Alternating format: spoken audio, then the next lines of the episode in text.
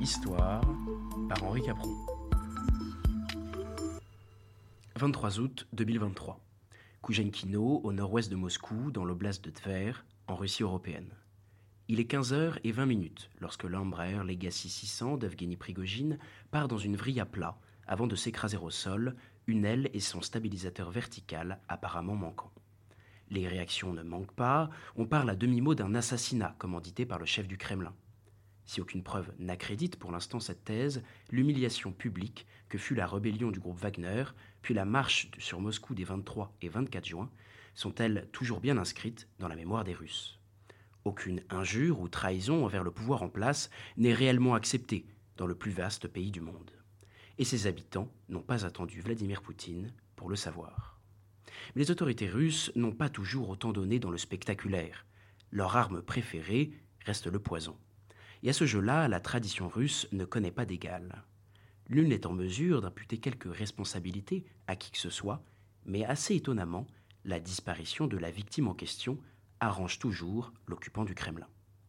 Nous sommes le 20 avril 2020 et Alexei Navalny, l'adversaire politique le plus résolu de Vladimir Poutine, est dans un vol entre Omsk et Moscou lorsqu'il tombe subitement malade.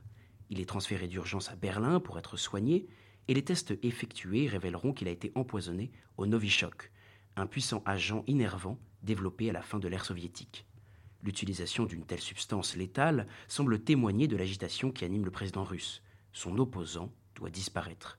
Le coup sera manqué, ce n'est que partie remise car agir en dehors de ses frontières ne fait apparemment pas peur au nouveau tsar du XXIe siècle. Salisbury, jeudi 4 mars 2018. Le soleil décroît sur la petite ville du sud du Royaume-Uni. Sur un banc du centre-ville, un homme de 66 ans et une jeune femme de 33 ans sont assis, comme pétrifiés. Mais ils ne dorment pas. Des passants s'arrêtent, remarquant soudain que ce père et sa fille sont inconscients. Lui est soudainement pris de convulsions, puis se fige, comme mort. Elle évanoui, a de l'écume à la bouche. Sergei Skripal et sa fille Ilouilia viennent d'être empoisonnés par une substance toxique extrêmement puissante. Ancien espion russe, Sergei Skripal était installé à Salisbury depuis plus de huit ans.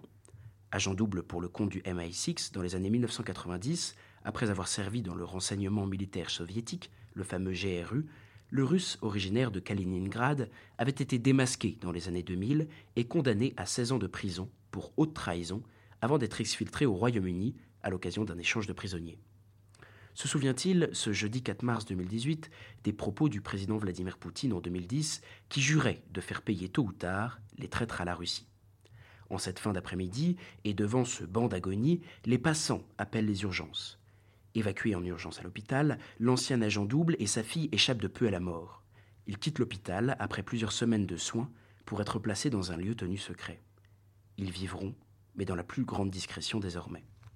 Toujours au Royaume-Uni, l'on peut se souvenir de l'assassinat au polonium 210, agent hautement radioactif, d'Alexander Litvinenko en 2006, ancien agent du FSB qui avait eu le malheur de trouver refuge en Grande-Bretagne après avoir accusé les services secrets russes d'actes terroristes. Mais cette tradition remonte encore plus loin, et l'époque soviétique n'est pas en reste avec la subtilité qu'on lui connaît mardi 20 août 1940. Alors que l'Europe s'embrase dans le second conflit mondial, Lev Davidovitch Bronstein, dit Léon Trotsky, se lève sans savoir qu'il a rendez-vous avec un pic à glace. Il a déjà survécu à plusieurs tentatives d'assassinat, comme autour de Marc de la haine tenace que lui voue son ancien camarade Staline. Le 24 mai précédent, il a échappé à une fusillade nourrie déclenchée par le Mexicain David Sequeiros. L'attaque force le couple à renforcer la sécurité des lieux, mais cela n'est pas suffisant pour stopper Ramon Mercader. Ce communiste espagnol, devenu agent des services secrets soviétiques, du NKVD, parvient à infiltrer l'entourage de Trotsky en se faisant passer pour l'amoureux d'une trotskiste new-yorkaise. Pour agir sans attirer l'attention, il choisira de tuer le révolutionnaire russe en utilisant un piolet. Grièvement blessé à la tête, ce dernier appelle à l'aide et l'assassin est capturé. Mais le père de la révolution permanente succombe à ses blessures le lendemain, à l'âge de 60 ans. La Russie tsariste a également connu son lot de morts étranges, de personnages trop encombrants. C'est le cas d'un trop remant Raspoutine ou encore d'un Pierre III, dépossédé de son trône, dont la seule existence menaçait le nouveau règne de sa chère épouse, Catherine II. Nous l'aurons vu donc, en Russie, il ne fait définitivement pas bon vivre, trop proche du pouvoir que l'on vient de contrarier. Et si la Russie n'a assurément pas le monopole des crimes d'État, cette assurance a nié les faits, même quand l'évidence a pu être établie, ou ce mépris de la voie judiciaire traditionnelle témoigne d'une conception de la vie humaine bien différente de celle que peut en avoir l'Occident, et ce en dépit de sa relative proximité géographique qui pourrait, laisser qui pourrait laisser à penser qu'elle est issue de la même ère civilisationnelle. Chronique Histoire par Henri Capron.